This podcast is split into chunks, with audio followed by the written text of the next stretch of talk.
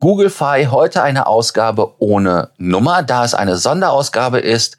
Da geht es um Google Fi. Wie bleibe ich mobil mit Daten und Telefonie, wenn ich auf Reisen bin, besonders wenn ich außerhalb Europas bin und nicht mehr mein Roaming benutzen kann meines Vertrages, den ich in Deutschland oder wo auch immer in Europa Welcome to the Frequent Traveler Circle podcast. Always travel better. Put your seat into an upright position and fasten your seatbelt as your pilots Lars and Johannes are going to fly you through the world of miles, points, and status.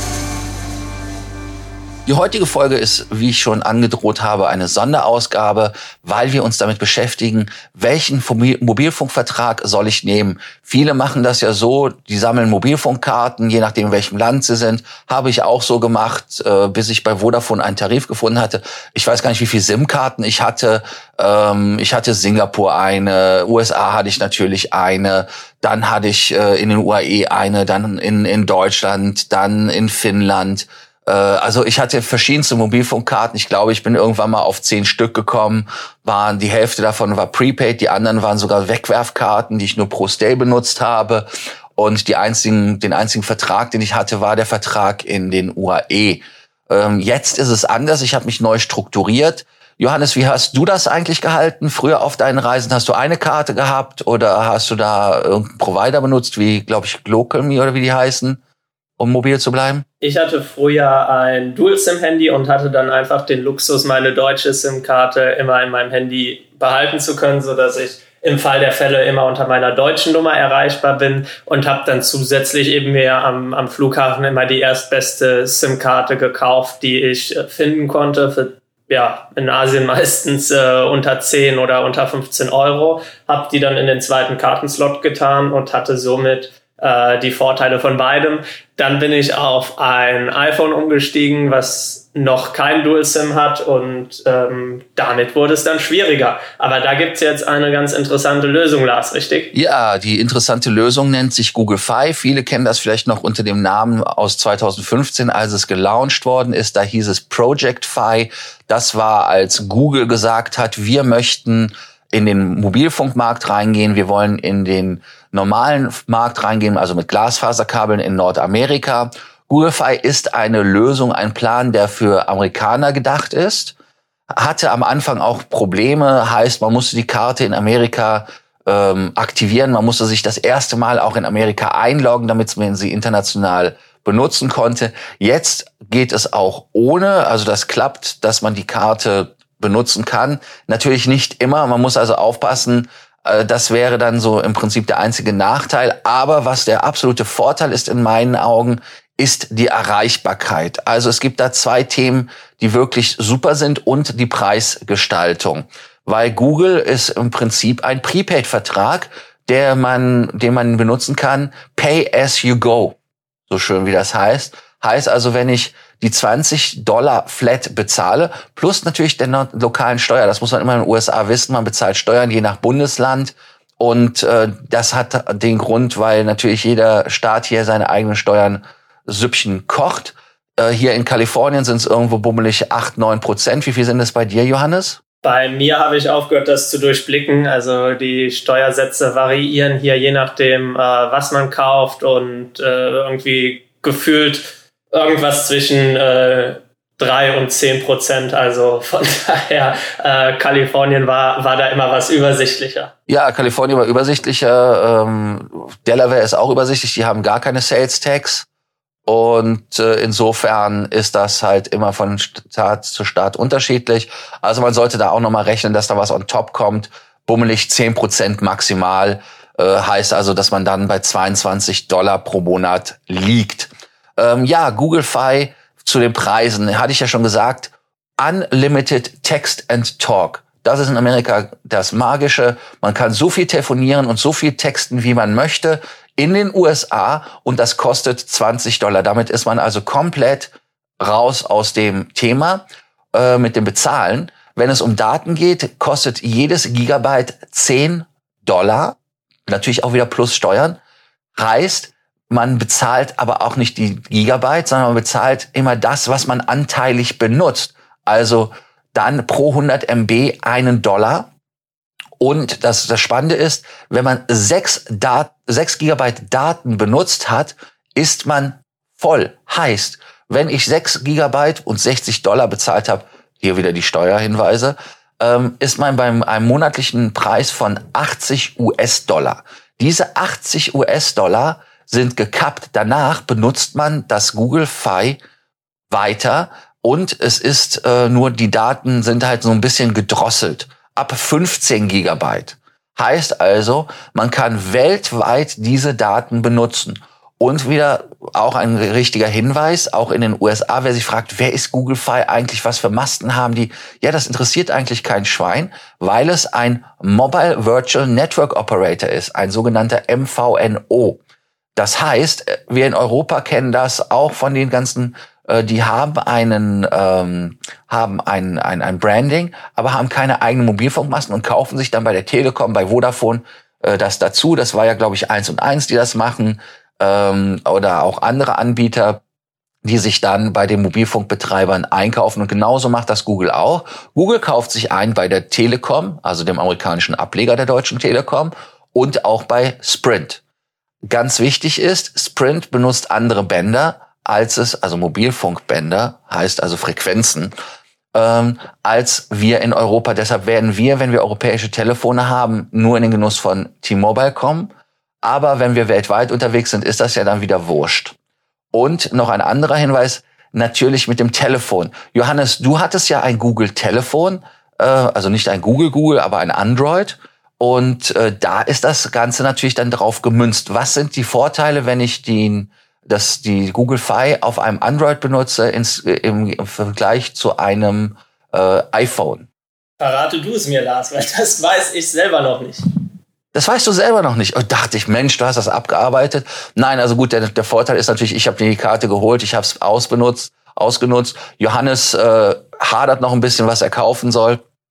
Ähm, also im Prinzip der Unterschied ist, wenn man sich die Dienstleistungen anguckt bei äh, Google Fi und dem Telefon, dass man dann äh, gewisse Dienstleistungen nicht benutzen kann. Ein super Sache bei Google Fi ist, es wird Internettelefonie, also Wi-Fi-Internettelefonie benutzt.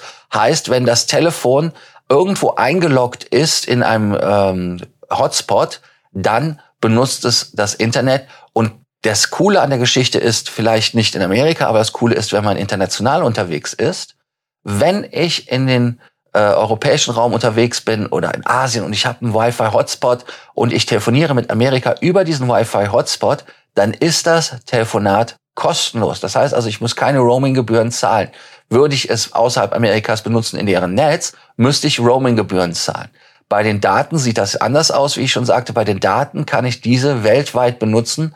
Unlimited im Prinzip äh, ab 15 Gigabyte gedrosselt nach den 60 Dollar für die, ähm, für die Daten als maximale Zahlung. Und noch ein anderer Unterschied ist ähm, bei dem Android-Phone, das Android würde auch noch ein virtuelles privates Netzwerk bauen, heißt also, die Daten wären gesichert. Ähm, in China funktioniert es auch, dass man da also dann nicht geblockt ist von seinen ähm, Facebook und so weiter. Johannes, äh, was sind für dich die Vorteile von VPN-Netzwerken? Du benutzt das ja auch zum Streaming, glaube ich, ne? Ja, ganz genau. Also man hat oft das Problem, dass es so Geoblockaden gibt, dass man eben wegen irgendwelchen Lizenzgeschichten äh, bestimmte Sendungen, bestimmte ähm, Online-Dienste nur nutzen kann, zum Beispiel SkyGo, wenn man eben auch in Deutschland ist. Über so ein VPN-Netzwerk kann man sich eben dann im Prinzip einwählen und vorgaukeln, dass man in Deutschland wäre hat somit auch Zugriff auf die Sachen, die man sehen will. Gleiches gilt natürlich, wenn man in Deutschland ist und zum Beispiel ähm, bestimmte amerikanische Serien streamen möchte, dann geht das ebenfalls wieder nur wegen VPN, weil äh, die Website dann eben nicht die Lizenzen hat, das in Deutschland zu zeigen. Also um nochmal drauf einzugehen, was die äh, Unterschiede sind. Also einmal mit, ähm, mit beiden Telefonen heißt also iPhone und die App ist eine Beta-Version. Ich habe eher das Gefühl, die sagen, es ist eine Beta, weil nicht alles funktioniert, um sagen zu können, wir arbeiten dran. Aber wie dem auch sei, also es funktioniert absolut anstandslos.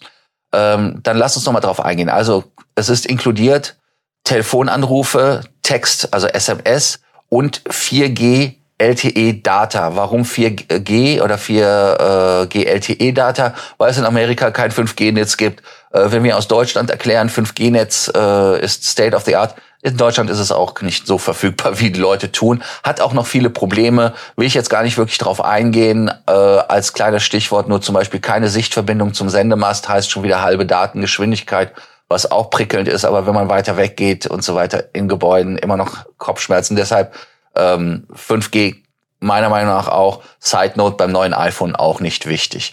Ähm, dann als zweites Daten und Text sind inkludiert in 200 und mehr Destinationen.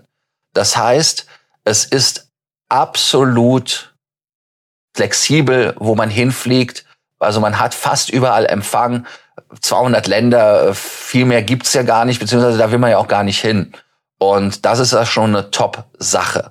Dann ähm, Tethering ist bei iOS nicht supported heißt. Also Tethering, für alle, die das nicht wissen, ist, dass man einen eigenen Hotspot macht und andere Geräte dran hängt. Das wird beim iPhone leider nicht so wirklich supported. Es geht, ähm, aber wie gesagt, ist halt ein, ein, ein Pivot beim Google Phone würde es funktionieren. Also da heißt es auch, das ist auch interessant, es geht nicht jedes Android. Das ist auch so eine Geschichte. Also es müsste ein Pixel sein oder ein Motorola, was ja auch zu Google gehört ähm, damit es wirklich 100% funktioniert. Bei den Androids, bei den Samsungs gibt es auch Einschränkungen. Deshalb überlege ich, ob ich mir nicht als Zweitelefon ein Pixel hole, aber das ist auch wieder eine andere Geschichte. Voicemail funktioniert auch bei beiden.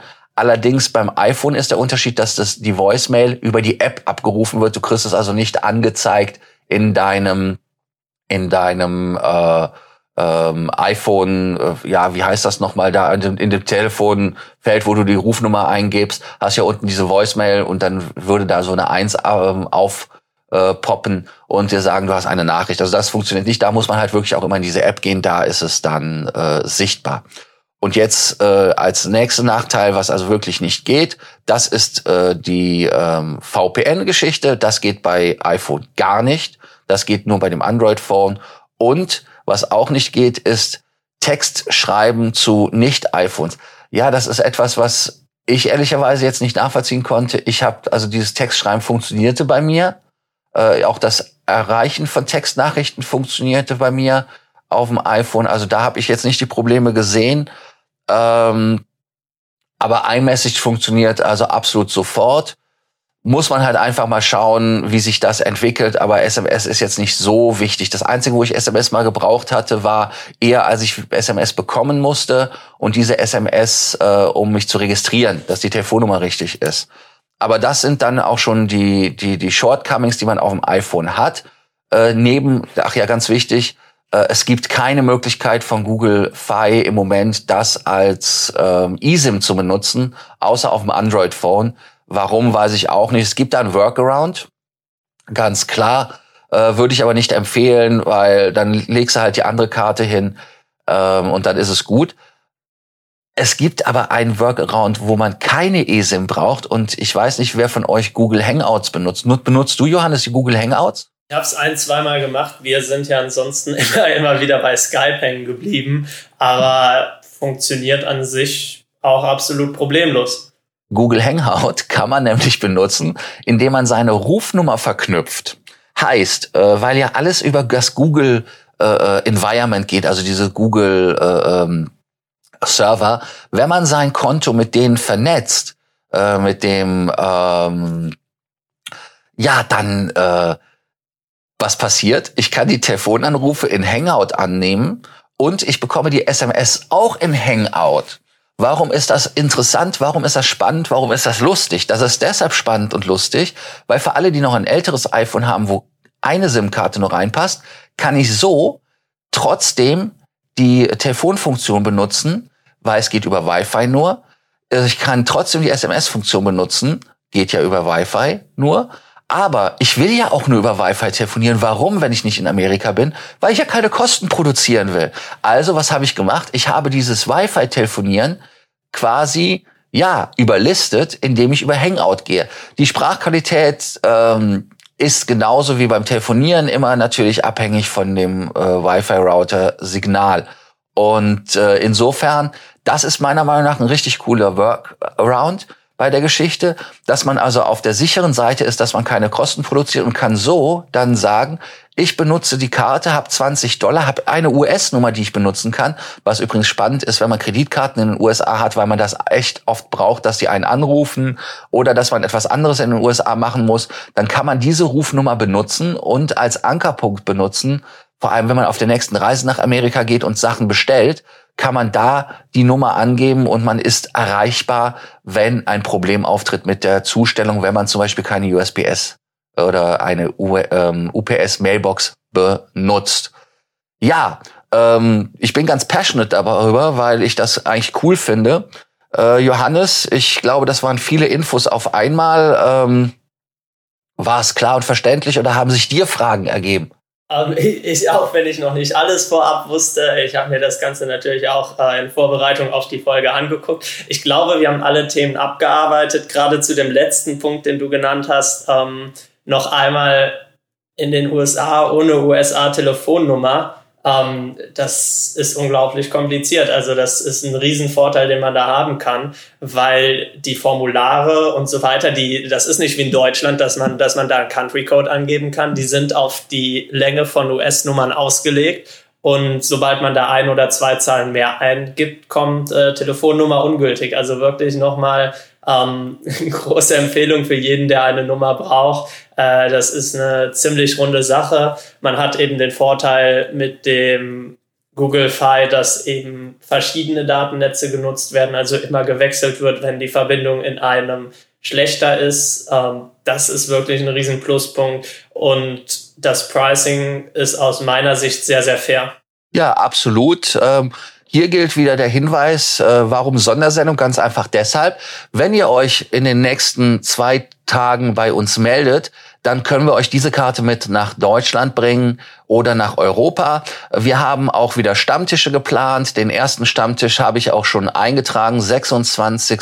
September in Berlin, 18 Uhr abends, wie immer im Jamboree im Hyatt Hotel am Marlene Dietrich Platz. Auch hier äh, können dann Fragen gestellt werden, wenn ihr die Karte haben wollt. Lasst es mich wissen. Ich bringe sie euch einfach mit und dann gehen wir da direkt ins Detail. Ansonsten auch hier wieder der Hinweis, Bucht uns für eine Beratung. Auch zu dem Thema Mobilfunkverträge können wir euch beraten. Natürlich nicht zu jedem Vodafone-Vertrag, ganz klar, sondern zu diesen internationalen Verträgen. Und da ist unsere ganz klare Empfehlung im Moment Google Fi weil es wirklich super funktioniert und auch wenig Kopfschmerzen bereitet. Insofern danke, dass ihr uns bei dieser Sondersendung zugehört habt. Wenn ihr Fragen dazu habt, zögert nicht, bei Sorgen, Ängsten oder Nöten uns zu kontaktieren. Jetzt auch über Google Fi Telefon erreichbar. Warum ist das cool? Ganz einfach deshalb, weil man könnte untereinander kostenlos anrufen, egal wo man ist. Also, danke, dass ihr zugehört habt. Bis dann. Ciao. Thank you for listening to our podcast. Frequent Traveler Circle. Always travel better. And boost your miles, points, and status. Book your free consulting session now at www.ftcircle.com now.